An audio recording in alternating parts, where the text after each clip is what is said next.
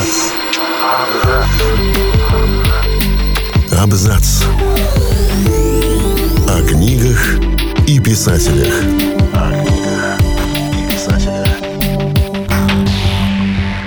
Всем привет, я Олег Булдаков, и сегодня я расскажу вам о жизни и творчестве писателя Сомерсета Моэма. Сомерсет Моэм – писатель, к сожалению, теперь малоизвестный. Из тех, кому по-прежнему тепло относятся в России, но кто оставляет равнодушным остальные читающие нации. Так уже было с Ремарком. У нас Ремарка любят и активно читают, на родине же писателя его почти не вспоминают. Так и с Моэмом. Очень популярный при жизни, во второй половине 20 века он отошел на задний план, уступив более прогрессивным авторам.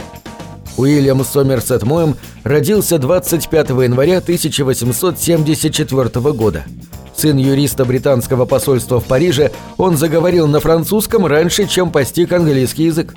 В семье Сомерсет был младшим ребенком. Трое братьев были сильно старше, и на момент их отправления на учебу в Англию мальчик остался в доме родителей один. Он много времени проводил с матерью и был привязан к ней. Мать скончалась от туберкулеза, когда ребенку было 8 лет. Эта утрата стала сильнейшим потрясением в жизни Моэма. Переживания спровоцировали дефект речи. Сомерсет стал заикаться. Эта особенность осталась с ним на всю жизнь. Отец скончался, когда мальчику было 10 лет. Семья распалась. Старшие братья учились на юриста в Кембридже, а Сомерсета отправили под опеку дяди-священника, в доме которого и прошла его юность. Ребенком он рос одиноким и замкнутым. Дети, воспитанные в Англии, не принимали его. Заикание и акцент франкоговорящего Моэма высмеивали. На этой почве застенчивость становилась все сильнее. Друзей у мальчика не было. Книги стали единственной отдушиной для будущего писателя, обучавшегося в школе-интернате. В 15 лет Сомерсет уговорил дядю отпустить его в Германию для изучения немецкого языка. Гейдельберг стал местом, где он впервые почувствовал себя свободным. Юноша слушал лекции по философии, изучал драматургию и увлекся театром. В Великобританию Моэм вернулся в 18 лет. Он обладал достаточным уровнем образования для выбора будущей профессии. Дядя направлял его на путь священнослужителя, но Сомерсет предпочел отправиться в Лондон, где с 1892 года стал студентом медицинской школы у больницы Святого Томаса. Изучение медицинского дела и врачебная практика сделали из Сомерсета не только дипломированного врача, но и человека, видевшего людей насквозь. Медицина наложила отпечаток на стиль писателя. Он редко использовал метафоры и гиперболы. Первые шаги в литературе были слабыми, так как среди знакомых Моэма не было людей, способных направить его на верный путь. Он занимался переводом произведений Ипсона, чтобы изучить технику создания драматургии, писал рассказы. 1897 году на свет появился первый роман «Лиза из Ламбета». Моем изучал людей, используя в творчестве их судьбы и характеры. Он верил, что самое интересное таится в повседневном.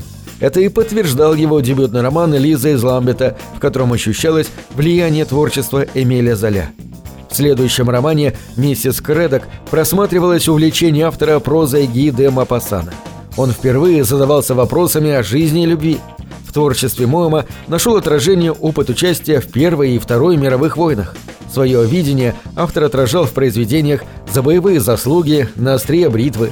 В военные годы Моэм побывал в автосанитарной части во Франции, в разведке, работавшей в Швейцарии и России. В финале он оказался в Шотландии, где лечился от туберкулеза. Писатель много путешествовал, побывал в разных странах Европы и Азии, в Африке и на островах в Тихом океане. Это обогащало его внутренний мир и давало впечатление, которое он использовал потом в творчестве. В его новых произведениях стал особо заметен реализм и пессимистические настроения.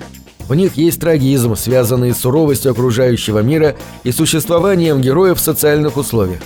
Бремя страстей человеческих и автобиографическое произведение о человеческом рабстве – романы, в которых соединены эти категории – в романе «Луна и грош» Моем рассуждает о трагедии художника, в «Узорном покрове» – об участи ученого, а в театре – о буднях актрис.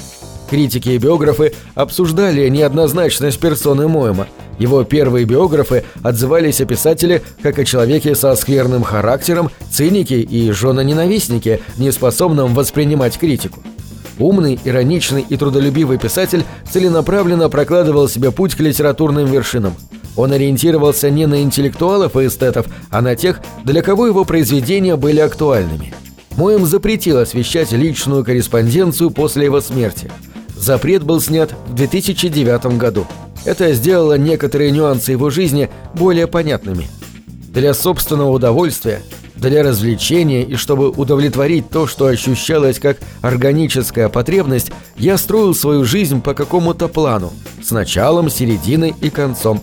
Так же, как из встречных там и сям людей, я строил пьесу, роман или рассказ. Писал он.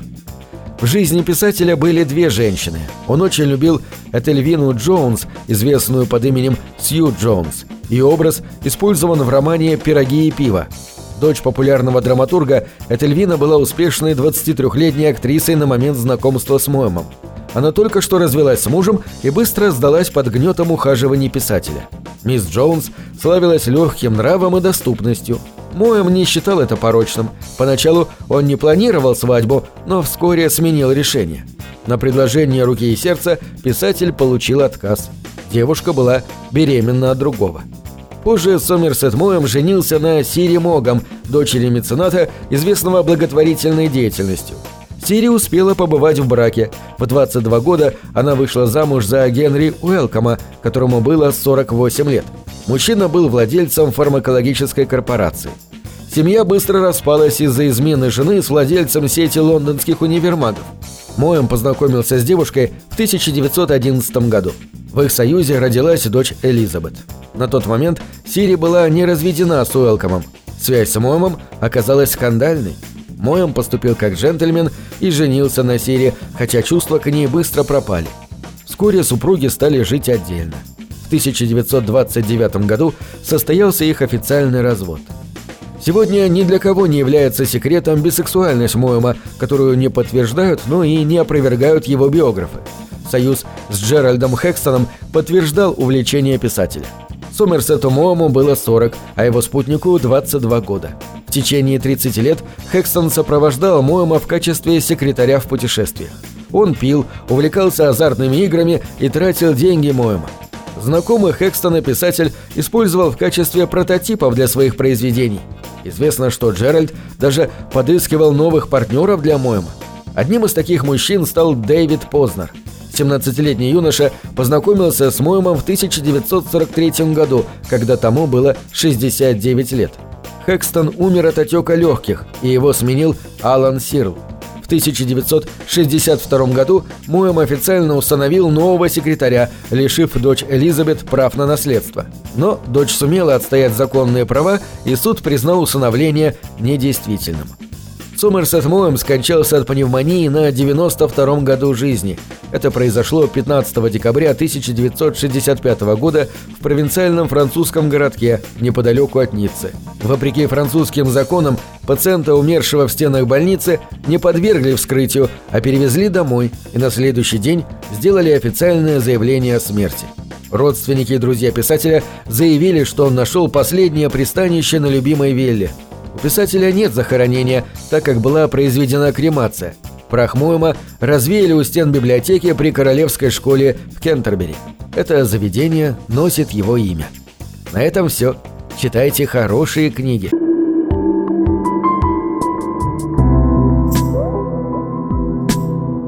Книги — это двери, что выводят тебя из четырех стен — с ними ты проживаешь другие жизни, а свою умножаешь в тысячу раз. Тысячу раз.